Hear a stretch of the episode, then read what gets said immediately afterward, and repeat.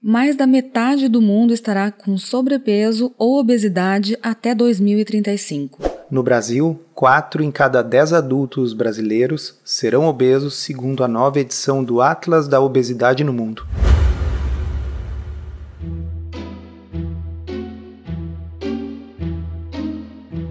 Comida sem filtro. Saúde, low carb, estilo de vida, evidências científicas e, claro, nossas opiniões. Toda semana um episódio novo e gratuito para você. Comigo, Dr. Souto. E comigo, Sari Fontana. Para ser avisado a cada novo episódio e receber as referências bibliográficas no seu e-mail, cadastre-se em drsolto.com.br/podcast.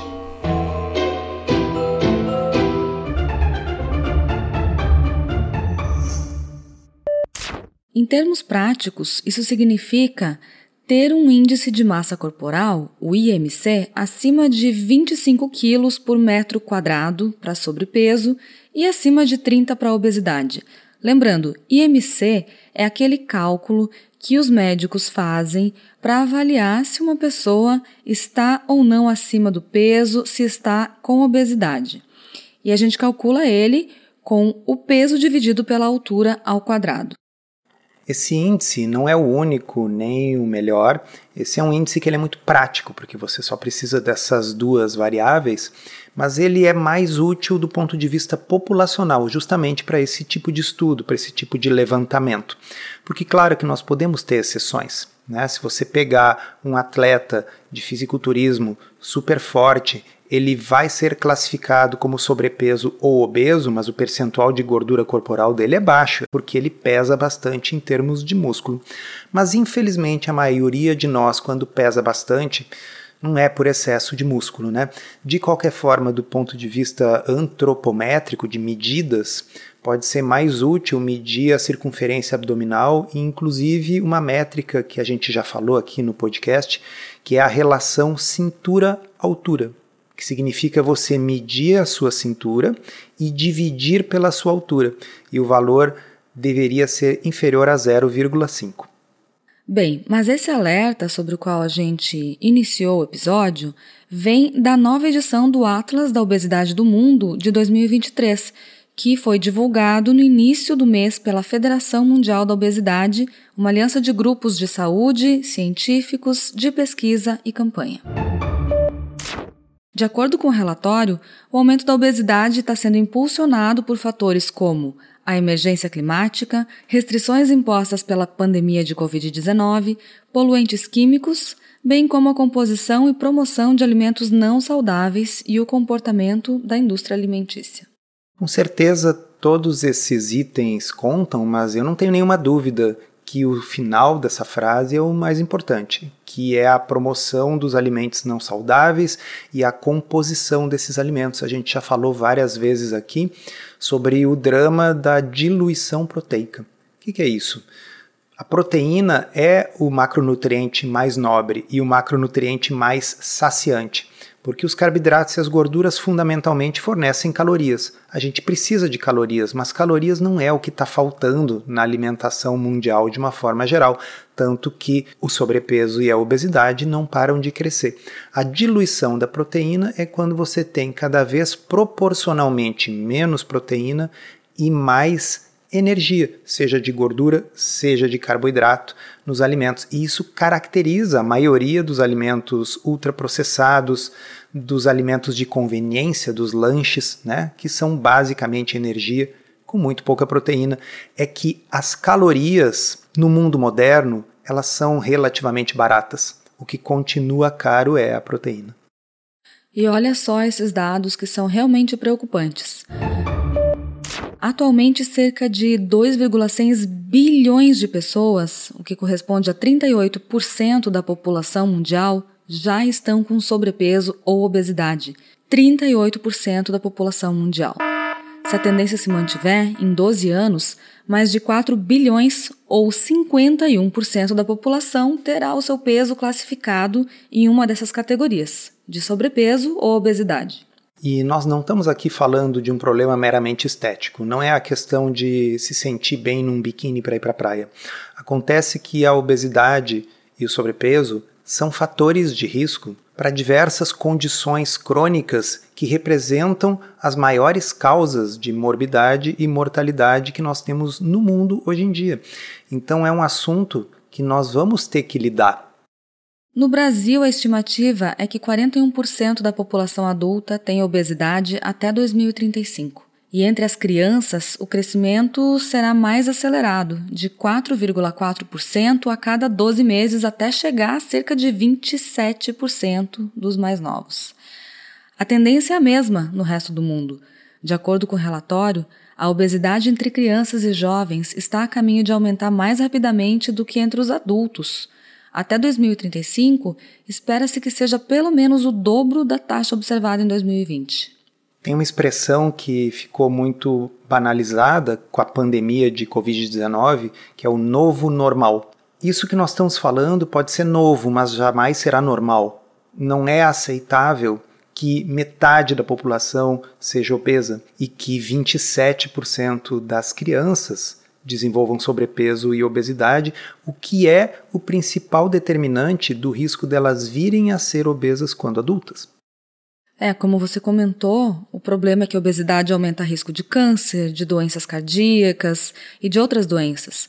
E na infância, o excesso de peso está associado ao desenvolvimento de diabetes tipo 2 precoce, problemas cardíacos e até má formação do esqueleto, além de aumentar o risco de a criança se tornar um adulto obeso. A gente já vive num mundo em que o custo com saúde é crescente e cada vez mais difícil de ser administrado, sobretudo para os sistemas públicos de saúde. E acontece que diabetes tipo 2, que é uma doença completamente relacionada ao acúmulo de gordura visceral, está se tornando tão frequente que, a se confirmar essas previsões, essa tendência que está sendo mostrada nesse relatório, é possível que a gente não tenha dinheiro no futuro para tratar todas as complicações, todos os infartos, todos os derrames, todas as hemodiálises, todos os cânceres, porque sim, obesidade é um grande fator de risco para pelo menos 18 tipos diferentes de câncer. Então, como a gente estava dizendo ali no início, às vezes se confunde a questão de nos preocuparmos com obesidade e sobrepeso como se isso fosse uma opção estética, uma gordofobia, alguma coisa assim. Não se trata disso. Nós não estamos falando aqui sobre a óbvia necessidade da aceitação das pessoas como elas são, mas nós estamos falando da, dos problemas de saúde que a obesidade pode provocar. Então, a obesidade não pode ser considerada um novo normal, porque algo não pode ser normal e ser fator de risco, ser o principal fator de risco para as principais doenças crônicas e degenerativas que existem no nosso tempo. Se você quer aprender a fazer low carb de um jeito certo, que funciona e sem loucuras, considere se inscrever no Podcurso. É um curso todo em áudio em que a gente responde de forma prática as 50 principais dúvidas sobre o assunto. São mais de 25 horas de conteúdo para você ouvir quando quiser, com a gente e convidados especiais. Você pode conhecer os detalhes acessando drsolto.com.br barra podcurso. O relatório também destaca que as taxas de obesidade estão aumentando, particularmente em países de baixa renda, que são menos preparados para enfrentar a doença, aqui tratando a obesidade como doença. Nove dos dez países que devem experimentar os maiores aumentos nos próximos anos são nações de baixa ou média renda na África e na Ásia. E dá para imaginar, né, Sari, qual é o motivo? Tem a ver com a diluição proteica. Justamente nos países com menos renda, é que a proteína é mais inacessível, né? Sim, com certeza. E também os alimentos mais práticos de serem disponibilizados em forma de suplementação, muitas vezes também são a base de farinhas, né? E a gente não, não precisa ir muito longe. Se a gente olhar para a nossa cesta básica, a gente também vai encontrar nos alimentos não perecíveis uma grande quantidade, uma maior quantidade de carboidrato e uma baixa concentração de proteína. É, a cesta básica é fundamentalmente energia sem proteína, se vocês forem pensar. Exceto é a... pelo feijão, né? Exceto pelo feijão, o resto é açúcar, é arroz, é óleo, macarrão. Né? O que não tem energia ali também não tem proteína, que é o café. Mas é uma situação muito complicada, né? Porque se a gente for pensar em o que seria uma cesta básica ideal do ponto de vista nutricional, também seria muito complicado conseguir instrumentalizar isso do ponto de vista logístico e, claro, o custo. E aí nós chegamos a essa parte em que a Federação Mundial de Obesidade recomenda que os governos tributem ou criem restrições à comercialização de alimentos ricos em gordura, sal ou açúcar. Acrescentem rótulos de alerta na frente das embalagens destes produtos e forneçam alimentos saudáveis nas escolas. Eu acho que são ideias interessantes, mas eu observo que essa fixação na gordura, no sal e no açúcar pode levar a uma simples reformulação de alimentos ultraprocessados que vão continuar pobres em proteína e ricos em energia. Por exemplo, um alimento que seja fundamentalmente amido não levaria nenhum alerta de frente de embalagem, porque não tem açúcar, não tem gordura e não tem sal. E comer fundamentalmente amido é uma das formas de ficar obeso, né? E isso nos fez lembrar que nos Estados Unidos a Kraft Heinz, que é uma gigante da indústria de refeições prontas, já correu e conseguiu aprovar, de acordo com as diretrizes norte-americanas, umas marmitas de refeições ultraprocessadas para serem servidas nas escolas das crianças. Sim, é isso mesmo que você ouviu. E sabe quais são os dois sabores que eles reformularam para chegar nas escolas? Um deles me parece um sanduíche de biscoito de água e sal com presunto e queijo, ou um peito de peru com queijo, e o outro é uma pizza de queijo. Sobre a pizza, pessoal, o que eu vou falar vocês não vão acreditar, então coloquem no Google, eu não estou mentindo.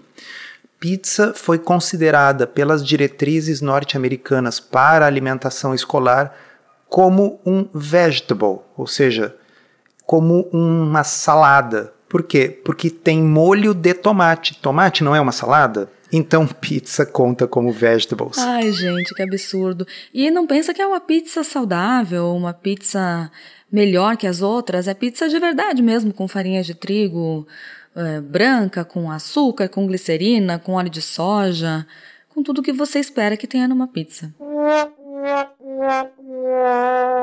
Pois é, então parece que o mundo todo fica assistindo a esse tsunami de sobrepeso, obesidade e de todas as doenças crônicas que se seguem a essa epidemia de mãos cruzadas, colocando, ao invés de uma merendeira na escola, que vai fazer comida de verdade, não precisa ser low carb, vai fazer lá um arroz com feijão, vai colocar um frango, vai colocar uns legumes. Não, vamos trocar tudo isso por um acordo bilionário com uma empresa produtora de marmitas ultraprocessadas. Essa é a realidade dos Estados Unidos, mas está sendo cada vez mais a realidade de todo mundo no mundo todo. Infelizmente, esse país lança moda e o resto do mundo segue. E qual é o resultado? O custo global da obesidade também deve disparar de 1,96 trilhões de dólares em 2019 para 4,32 trilhões em 2035, o que seria o equivalente a 3% do PIB global, uma soma comparável ao dano econômico causado pelo Covid-19. É o que estima a federação. Então, eu sei que nós somos pequenininhos, mas cada um de vocês que está ouvindo aqui pode ajudar a propagar a mensagem da comida de verdade resistir a esse tipo de alimento ultraprocessado. E eu acho que se cada um fizer a sua parte, a gente pelo menos retarda essa onda, esse tsunami. Esse episódio foi roteirizado e produzido por nós. E se você gostou, aproveita para divulgar, encaminhe para os amigos e se inscreva para não perder os próximos episódios. As informações contidas neste podcast são apenas para fins informativos e podem não ser apropriadas ou aplicáveis às suas circunstâncias individuais. Este podcast não fornece aconselhamento médico ou profissional e não substitui a consulta com um médico e ou nutricionista. Não use este podcast para diagnóstico ou tratamento médico. Qualquer sugestão é apenas uma recomendação geral, que não é específica para qualquer pessoa ou doença em particular.